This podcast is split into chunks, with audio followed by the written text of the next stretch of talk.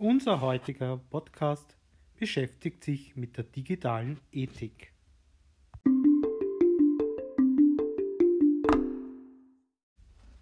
Wir leben in einer digitalen Welt. Dort haben wir viele Freiheiten, aber auch Verantwortung. Wie wir uns verhalten und mit Konflikten umgehen, ist Ausdruck unserer ethnischen Haltung.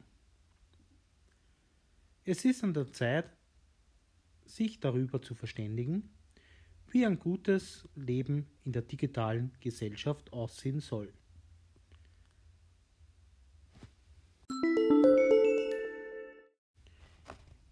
Gebote verstehen sich als Leitlinien.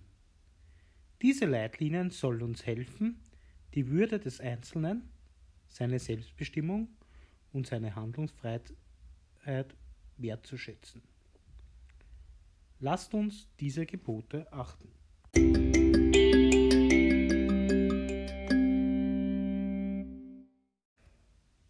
Franziska liebt Yoga. Ihre Morgenroutine übt sie am liebsten auf ihrem Balkon aus.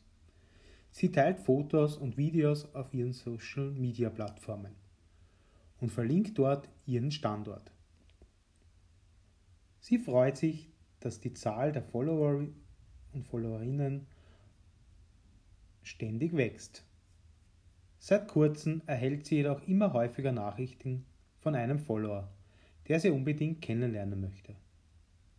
Ihr ist etwas mulmig zumute und deshalb blockiert sie den Unbekannten.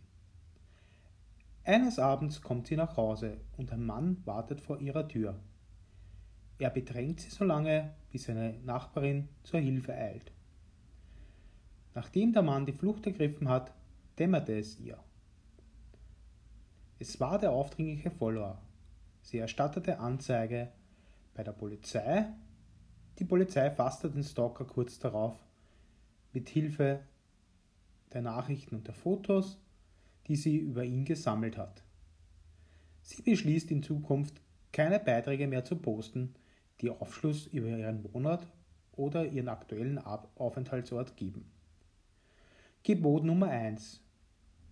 Schutz der Privatsphäre und der Anonymität.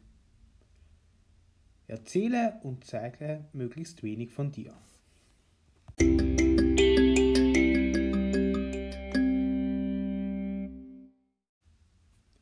Die 16-jährige Emma kauft mit ihrer Kundenkarte regelmäßig im Supermarkt ein.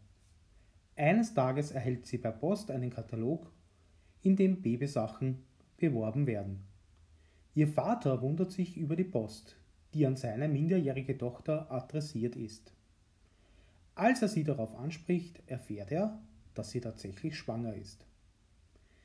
Ihr Vater ist der Erste, der davon erfährt, und sie fragt sich, woher der Supermarkt davon wissen konnte. Bei einer Recherche findet sie heraus, dass der Supermarkt ihr Kaufverhalten analysiert um Informationen über seine Kunden zu sammeln. Emma wechselte von parfümierter zu geruchsfreier Lotion und verzichtet auf alkoholische Produkte. Diese Information reicht dem Unternehmen dank Algorithmen von Datenspezialisten aus, um eine Schwangerschaft der Kundin zu vermuten. Gebot Nummer 2. Akzeptiere nicht, dass du beobachtet wirst und deine Daten gesammelt werden.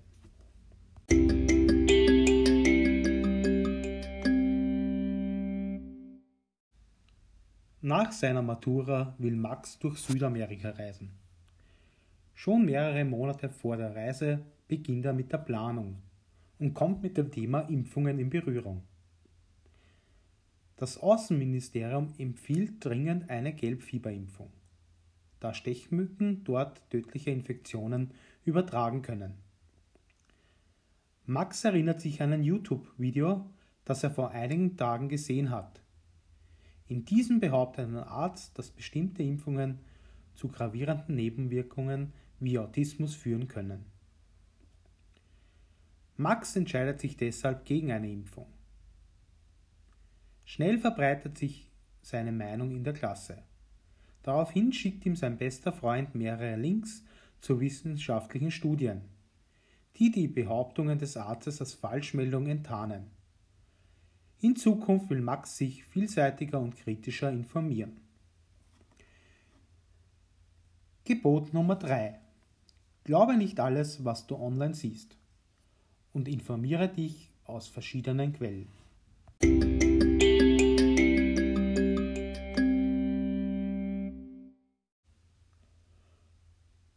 Ronny lädt täglich Videos auf TikTok hoch. Mittlerweile hat sein Account schon eine hohe Reichweite und seine Videos werden von tausenden Userinnen und Usern angeschaut, geliked und positiv kommentiert. Als ein bekannter YouTuber ein Video mit dem Titel Die peinlichsten TikTok-Clips veröffentlicht, wendet sich das Blatt. In diesem Video macht er sich über Ronnys und andere TikTok-Clips lustig. Das YouTube-Video wird in sämtlichen WhatsApp-Gruppen geteilt. Nicht zuletzt in Ronnys Klassengruppe. Wenn er in die Schule kommt, wird hinter seinem Rücken gelacht. Wenn er online ist, wird er mit Kommentaren fertig gemacht. Seine Freunde schauen sich das nicht länger an und nehmen ihn in Schutz. Sie setzen sich gegen die Hetzerei in der Schule ein und melden die Online-Kommentare. Ronny ist dankbar, solche Freunde zu haben. Gebot 4.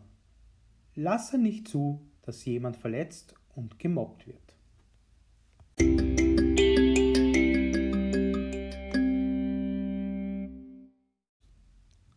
Carmen ist begeisterte Gamerin.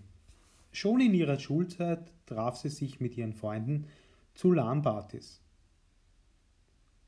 Spätestens seit sie regelmäßig auf Twitch streamt, hat sie den Respekt der Community gewonnen und wird nach Tipps gefragt. Daher entschließt sie sich, einen Gaming-Blog zu starten. Hier kann sie alles, was sie zum Thema beschäftigt, mit der Community teilen und sich mit ihr austauschen. So fällt ihr zum Beispiel auf, dass Charaktere in Games meist klischeehaft dargestellt sind. Das schreibt sie auch in ihrem Blog. Plötzlich überrollt sie ein Shitstorm.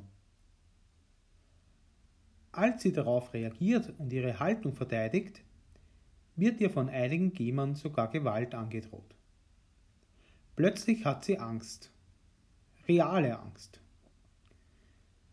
Sie findet aber auch Unterstützung von bekannten Gamern, die zu ihr stehen und die Hater darauf aufmerksam machen, dass Beleidigungen und Gewaltandrohungen auch im Netz strafbar sind. Die Gegenrede zeigt Wirkung. Sie bekommt wieder das Gefühl, dass Respekt in ihre Online-Community gekommen ist. Gebot 5 Respektiere die Würde anderer Menschen und bedenke, dass auch Online-Regeln gelten.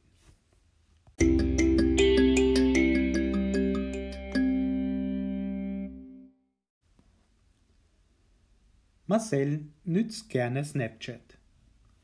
Eines Tages schickt ihm ein fremdes Mädchen eine Freundschaftsanfrage. Er addet das Mädchen und sie tauschen lustige Snaps miteinander aus. Nach und nach schickt sie ihm immer intimere Fotos und fordert ihn auf, das gleiche zu tun. Nachdem er die Bilder verschickt hat, bekommt er die schockierende Nachricht, das Mädchen verlangt 200 Euro, sonst werden seine Fotos ins Internet gestellt. Als Marcel seinem Bruder Nick davon erzählt, zeigt ihm dieser, wie man mit den Bildern des Mädchens eine Rückwärtssuche machen kann. Es stellt sich heraus, dass all ihre Fotos aus dem Internet sind. Marcel fühlt sich schlecht, auf ein Fake-Profil hereingefallen zu sein. Er geht nicht auf die Forderung ein, sondern wendet sich an die Polizei. Gebot Nummer 6. Vertraue nicht jeden, mit dem du online Kontakt hast.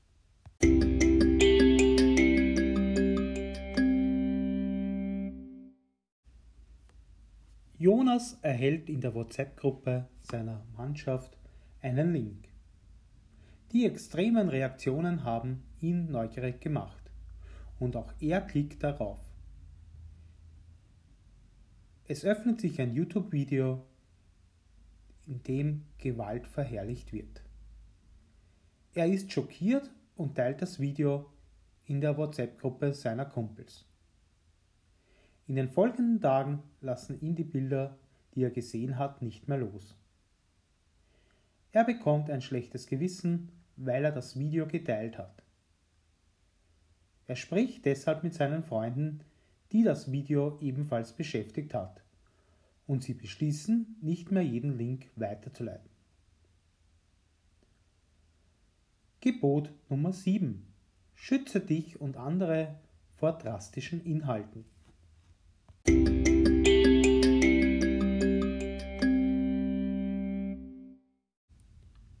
Caro hat ein neues Foto von sich auf Instagram gepostet. Im Verlauf des Tages verfolgt sie immer wieder die Reaktionen darauf. Diese fallen jedoch schlechter aus als erwartet. Nur 13 Likes und keine bestätigenden Kommentare ihrer Freunde. Sie fragt sich, bin ich nicht hübsch genug? Ist mein Leben zu langweilig? Der Post ihrer Freundin Mia, die gerade auf Gran Canaria ist, lässt ihre Laune endgültig in den Keller sinken. Mias Foto mit toller Bikini-Figur am Traumstrand brachten ihr über 100 Likes und unzählige Kommentare. Was sie aber nicht weiß, das perfekte Bikini-Foto ist erst nach 30 Versuchen gelungen. Der Strand sieht nur durch einen Fotofilter so schön aus und Mia streitet die meiste Zeit über mit ihrem Freund, weil er sie ständig fotografieren muss. Außerdem sind die positiven Reaktionen größtenteils von InfluencerInnen, die nur an ihrer eigenen Reichweite und nicht an Mia interessiert sind. Mia hat mit den gleichen Selbstzweifeln zu tun wie Caro. Denn es gibt immer andere, die sich noch schöner und beliebter darstellen als sie. Das echte Leben zeigt kaum jemand auf Instagram. Gebot Nummer 8. Miss deinen Wert nicht an Likes und Posts.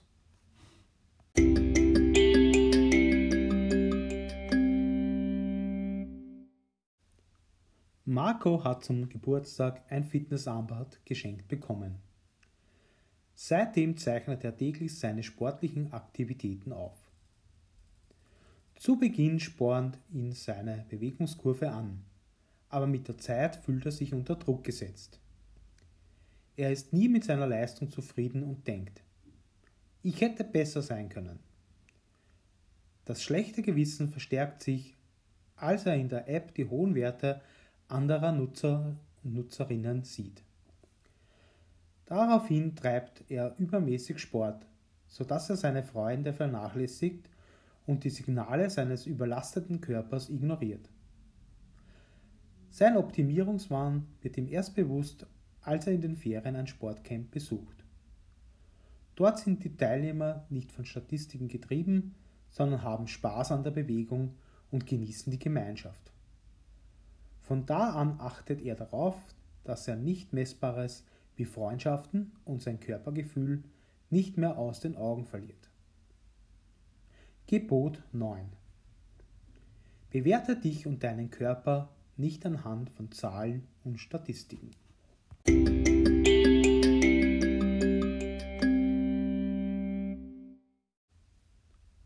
Eileen und Sabrina verreisen zum ersten Mal für eine längere Zeit gemeinsam.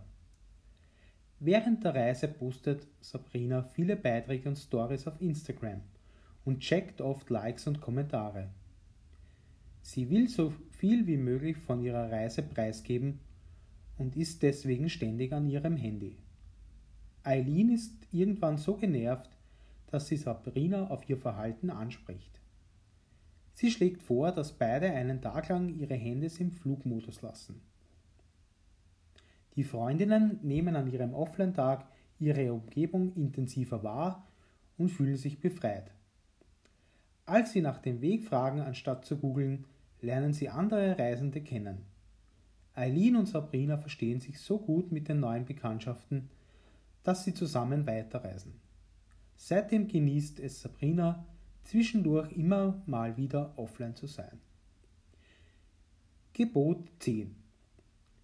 Schalte hin und wieder ab und gönne dir auch mal eine digitale Auszeit.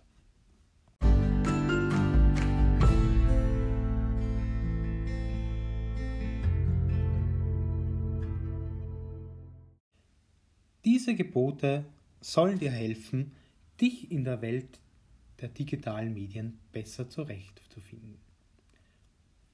Eines sei dir noch gesagt. Das Internet vergisst fast nie. Das sollte dir bewusst sein. Alles, was du in sozialen Medien postest, kann dir vielleicht morgen schon unangenehm sein. Drum denke nach, was du mit der Welt teilen möchtest.